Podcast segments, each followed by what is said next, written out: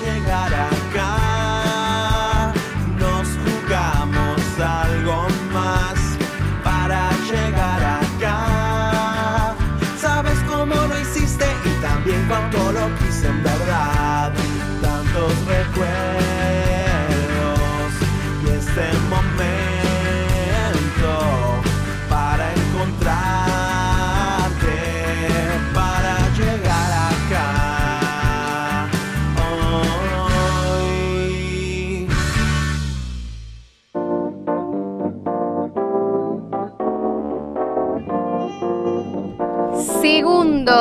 bloque y arrancamos nomás. Ahora vamos a hablar FMI, acuerdos, ahí como quiero la letra la letra concreta No me pidas la letra chica. Ah, No, no, la concreta. ¿Qué Porque yo el otro día veía, veía y porque yo veía muchas cosas sobre el FMI, sobre los acuerdos, sobre sí, si no, ma, manzana, negro, blanco, y yo decía, no entiendo No nada, nada, bueno, chico, no entiendo nada. Yo Eh, que igual, aparte de economía spoiler, manejo alerta, poco y nada. Spoiler alert. No vamos a hablar en concreto de los contenidos del acuerdo que, eh, bueno, ya están eh, divulgándose por todos los medios. A ver, en definitiva, lo que se está por acordar en el Senado el próximo jueves es que el gobierno, eh, el FMI le va a otorgar un nuevo préstamo al gobierno para cancelar el préstamo que tomó Macri. ¿Ves? Eso ya a mí ya... Es deuda para el- pagar, el- es ¿viste deuda. el meme de, lo, de las cuentitas De las atrás? cuentitas, sí, el- como, "Ujú, ahí Vamos a tratar de, de cerrando". clarificarlo. El, el FMI le da un préstamo a la Argentina para pagar el préstamo de Macri. Es decir, vos debes plata, yo te presto plata para pagar esa deuda. Esta nueva deuda que toma el gobierno de Alberto Fernández se empieza a pagar a partir del 2026.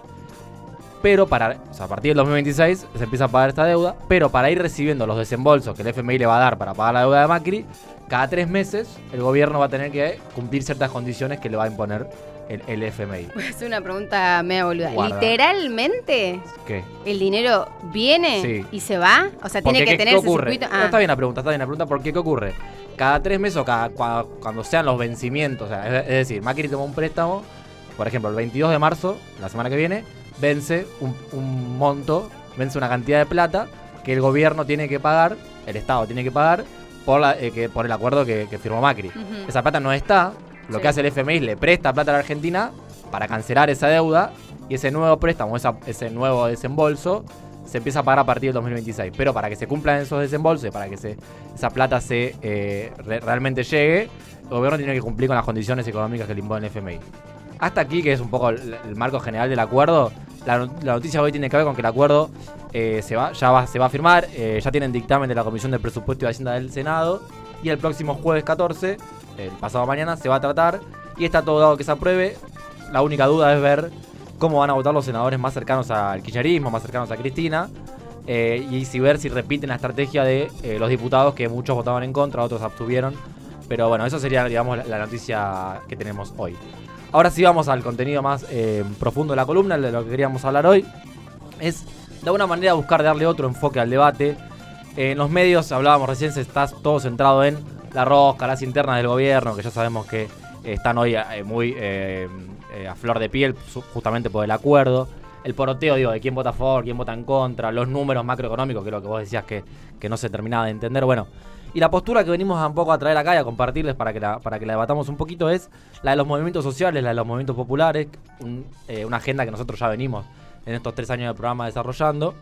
Y eh, primero aclarar ¿no? que la, división también que hay entre los movimientos sociales, sabemos el movimiento Evita votó a favor del acuerdo, no hubo discurso de los diputados del Evita. Ahora igual vamos a contar cuáles son las propuestas que tienen en cuanto a agenda legislativa el el Evita. El Frente Patria Grande votó en contra, Grabois ya había anticipado que iban a votar en contra. Pero bueno, eh, nos interesa también un poco debatir la propuesta económica que tienen las organizaciones sociales, las organizaciones populares. Así que para introducir un poquito esto, vamos a escuchar a Itay Hackman, diputado del Frente de Todos, del Frente Patria Grande, en su intervención eh, el pasado jueves en la sesión de, diputados. Corremos el riesgo, y esa es la razón de mi voto, de lograr una consistencia macroeconómica, pero no una consistencia social y por lo tanto una consistencia política. Tengo la convicción de que no es posible resolver el problema de la deuda externa sin afrontar la deuda interna. Incluso hemos hecho propuestas que conversamos con los distintos sectores de, nuestro espacio político, como la del salario básico universal, para generar un piso de protección de ingresos a los sectores sin ingresos fijos en la Argentina que no fueron consideradas y por eso siento el deber de, explicar por qué no acompaño hoy este proyecto. Ahí escuchábamos a Itaí Hackman con, bueno, como decías vos, votó en contra de este, del que se Sí, a- eh, eh, lo que es interesante acá recalcar es, en una parte del discurso él dice, estamos seguros de que más allá de las diferencias que tengamos, vamos a ir todos los diputados, o toda la fuerza del frente de todos por el mismo camino en cuanto a recuperación económica y demás. Y en cuanto a las propuestas que venía llevando adelante el Frente Patria Grande, algo que con lo que Grabois viene insistiendo hace rato, es esto de la propuesta del salario universal. ¿Se acuerdan del debate este de planes sociales, trabajo, empleo genuino? Bueno, la propuesta del Frente eh, Patria Grande había sido lo del salario universal. Y son propuestas que uno hoy se las pone a, se pone a pensar. Y la pregunta es, ¿se podrán llevar adelante con un acuerdo con el FMI? Bueno, uno creería que no. Son propuestas que igual no terminaron nunca de llegar como a, la- a la- a las manos de quienes toman las decisiones en el frente de todo, del, presidente, del ministro de Economía. ¿Y por qué digo si se podría llevar adelante con un acuerdo con el FMI en caso de que se quisiera evaluar? Porque el fondo, eh, en estas condiciones que yo les hablaba al principio, que impone para eh, recibir, para que el gobierno reciba los desembolsos, el gobierno, el fondo impone límites al gasto público, que es el gasto público, la plata que gasta el Estado en concreto. Entonces, si el, si el fondo te dice no podés gastar más de esto, bueno, es difícil pensar en una política para 8, 10, 12 millones de personas, que muchos aparecieron cuando, cuando se cobró el IFE, ¿no? ¿Recuerdan? Que Alberto sí. siempre lo dice, que gente que no, que bueno, que no, que no estaba, digamos, en, en el mapa, sí, empezó sí. a cobrar un ingreso cuando, cuando arrancó la pandemia. Sí, y lo que es interesante también me parece acá que esto que se relaciona con lo que tiene que ver con el IFE fue el registro de trabajadores de la economía Sí, popular, Renatep. el RENATEP, que hizo también poner en concreto la necesidad real que existe de la generación de empleo genuino, que parece que al fin y al cabo terminamos como siempre hablando de utopías y de cosas que en lo concreto no ocurren, pero entiendo que tal vez la postura de los diputados y diputadas, hay que ver también en el Senado qué, cu- cuál es la postura que, que toma el bloque, eh, plantean respecto de, bueno, el acuerdo hay que hacerlo, no hay que hacerlo, hay que celebrarlo, no hay que celebrarlo y bajo qué condiciones también, porque somos conscientes de que eso limita, como decía Ale recién, el tema del gasto público y que hoy en día no sabemos tampoco eh, la, la continuidad de los diferentes planes que están vigentes, más allá de que desde el gobierno se dijo que no iba a existir recorte a eh, lo que hoy está hoy en día estaba vigente, no tenemos tampoco la certeza de cómo se va a llevar adelante y también con lo que tiene que ver con los números la inflación, no, no nos olvidemos. Sí, bueno, recién de- salió el dato y, por ejemplo, alimentos, 7 puntos de inflación en, en febrero es una barbaridad. Pero lo que dice Flor es muy importante, ¿por qué? Porque el, el- el discurso del gobierno como positivo de alguna manera fue, el fondo no nos exige reformas estructurales de jubilación, trabajo, etcétera, que son lo que siempre pide el fondo a la hora de firmar un acuerdo. Claro. Lo que pasa es que celebrar nadie lo, cene- lo- lo celebra, porque si bien no exige esta reforma o no exige ajustar el gasto público, es decir, no dice vos tenés que gastar menos, te dice no podés gastar más de esto. Claro. Que no es lo, o sea, en una economía con una inflación de 50 puntos, es muy complicado eh, llevar adelante, digo, limitar el gasto público en una economía con el nivel de inflación. ¿Y, por qué hablamos de los movimientos sociales? Porque tienen propuestas que son con un muy fuerte gasto público, la intervención del Estado eh, se, exige por parte de las organizaciones populares. Y yo mencionaba al principio el caso del, del, del Evita, del movimiento Evita, que votaron a favor, por, sabemos, eh, una gran cercanía con el gobierno. No hablaron en el discurso, pero sí tienen una agenda parlamentaria presentada la nombro ahí, menciono rápido, ley de humedales, que lo hemos hablado acá, que es algo que con lo que Leo Grosso viene insistiendo hace rato, Leo Grosso, diputado del Movimiento Evita, la ley de agricultura familiar, la ley de envases, la ley de monotributo productivo para fomentar la economía popular, las promotoras de género, digo, son todas propuestas que no tienen una, una difusión mediática capaz, tampoco tienen un, un, eh, aceptación política hacia dentro del frente de todos también, ¿no? Digo, esto también hay que decirlo. Entonces, ¿desde dónde se aborda la discusión económica? ¿Desde los grandes números? ¿Desde cómo el FMI interviene en la economía? Bueno, me parece importante ver cómo ese acuerdo que se está por firmar limita o no la capacidad de desarrollar políticas que, por ejemplo, proponen las organizaciones sociales. Sí, yo esto me es interesante lo, lo- lo que planteas en relación a como la cercanía de, de los barrios, ¿no? Digo, esta, esta mirada y estas propuestas de las organizaciones sociales y populares están mucho más cercanas a los vecinos y vecinas de cada territorio. Cuando vos hablas, por ejemplo, de la economía popular, de los registros de las promotoras de género, digo, esto que, vos, que hablábamos de gasto público, por llamarlo, yo, yo creo que tiene que ver con una cuestión más de inversión, pero Claro, eso sí, es una sí. cuestión simbólica, si Sí, lo querés. técnicamente se llama gasto, pero sabemos que es una inversión. Pero eh, esas propuestas están relacionadas con las organizaciones sociales y quizás no en la agenda eh, del FMI o de la- de la- del ministerio, ministro de Economía en actualmente. Quizás ahora es complejo como analizar eh, realmente cómo va a modificar la economía o cómo podemos eh, entrelazar eso. Sí, eh, pero, eh, estamos medio cortitos de tiempo, nos quedan dos audios que no quería que dejar de, de escuchar. Quiero escuchar. Vamos a escuchar a Natalia Saracho, que también es de- del MTE, de Patria Grande, en su intervención en, en la Cámara de Diputados. A los de abajo no se le puede exigir más. Eso está muy claro. Así como el FMI va a venir a controlar cada tres meses, yo propongo que hagamos una un acuerdo para pagar la deuda interna. Hacer una audit- auditoría cada tres meses para pensar cómo vamos a hacer en un salario básico universal que garantice que la gente deje de estar en la indigencia. ¿Cómo vamos a hacer para ir a buscar a los pibes y las pibas que cayeron de las escuelas? ¿Cómo vamos a hacer para urbanizar los más de 400 barrios populares que tenemos? ¿Cómo vamos a hacer para crear nuevos lotes con servicio? ¿Cómo vamos a hacer para generar nuevos puestos de trabajo y reconocer lo que ya existen? Yo quiero ser muy clara y quiero dejar mi posición, que no voy a acompañar este acuerdo que implica el sufrimiento de nuestro pueblo y la extorsión de nuestra patria. Yo no puedo volver a mi barrio y mirar a mis vecinos y decir que voté a favor de la estafa de Macri.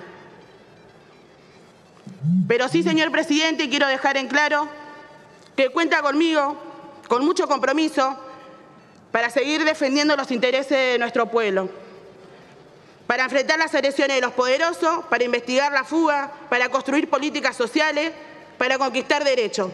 Estamos para recuperar el contrato del 2019, que es empezar por los últimos para llegar a todos y a todas. El FMI no es dueño de la Argentina. La Argentina es nuestra y de nuestros hijos. Muchas gracias. Bueno, ahí escuchábamos a Natalia Saracho con esta intervención. Con Sí. interés fuerte. Contundente, contundente. Es una diputada eh, cartonera. Llegó al Congreso cuando juró, recuerdo, por la patria cartonera. Digo, todo un símbolo, una diputada que viene de los movimientos sociales.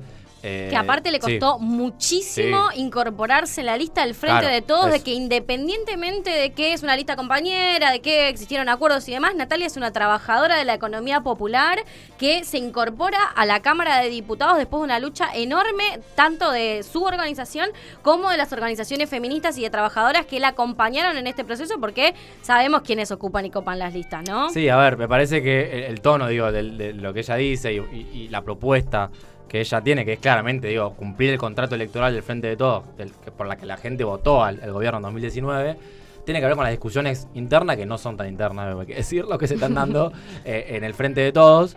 Y esta cuestión de, bueno, vengo de un barrio popular, ¿con qué cara voy a mirar a mis vecinos? Bueno, est- estamos para retomar la agenda del trabajo, la producción, es un poco el discurso de, lo- de- de- de- de una parte de los movimientos sociales, o de, o de quizás, eh, digo, digo una parte porque también existen internas ahí, pero digo, a la hora de pensar las políticas, que es lo que hablábamos recién, hay una coincidencia en que hay una, decisión de que hoy el mundo laboral eh, cambió, sabemos que hay cada vez más trabajadores, que lo, que se llaman trabajadores en la economía popular, y que el Estado tiene que tomar una política, o tiene que tomar una eh, medidas respecto a esto y, cómo gestionarlo y cómo se resuelve la situación laboral de tanta gente desde este eh, sector que es de la, de la economía popular. Entonces, sí, perdón. Está bueno también esto que, que planteaba Natalia recién en, en el discurso, que tiene que ver con, bueno, no estoy votando en contra del gobierno, no Claro. estoy votando en contra del Exacto. Ella dijo que la proyecto. Eh, sino que tengo a disposición mi buena voluntad para que esto funcione, pero la realidad es que, como hablábamos hace menos de dos minutos, con una inflación que crece todos los días sin parar y con una restricción de más no, solamente hasta acá, se sobreentiende de que en algún momento el gobierno se va a ver condicionado con la aplicación No, de las que- políticas. lo último que digo respecto a lo técnico, eh, viniendo el fondo cada tres meses a Argentina a revisar eh, las cuentas, eh, con una economía argentina muy inestable, una economía argentina que eh, nunca pudo, o sea, hace mucho que no tiene una estabilidad, digamos, eh, eh, duradera, va a ser muy difícil que el acuerdo se cumpla y Guzmán, de hecho, reconoció un poco que un poco el acuerdo ya nace viejo, nace muerto y todo el tiempo se va a tener que estar refinanciando y todo el tiempo se va a tener que estar reestructurando y todo el tiempo el gobierno va a entrar en tensiones con el dólar y en tensiones con los poderes fácticos que son Estados Unidos, el FMI y todo lo que eso conlleva. La idea un poco general de esta columna para, para cerrar es eh, traer las propuestas económicas de las organizaciones sociales, el discurso, qué dijeron en la sesión y tratar un poco de analizar cómo el acuerdo con el FMI que se va a firmar este, va a votar este jueves, impacta en la economía real y en las propuestas que, que tienen los movimientos populares. Muchísimas gracias. La verdad que me quedó clarísimo, te lo tengo que decir. Has logrado eh, algo que hace un tiempo mirando noticieros no, no, no me pasaba, que era entender este tema con el FMI. Vamos a ir a una pausa y enseguida volvemos. Para llegar acá, Hasta las 19 por FM en tránsito.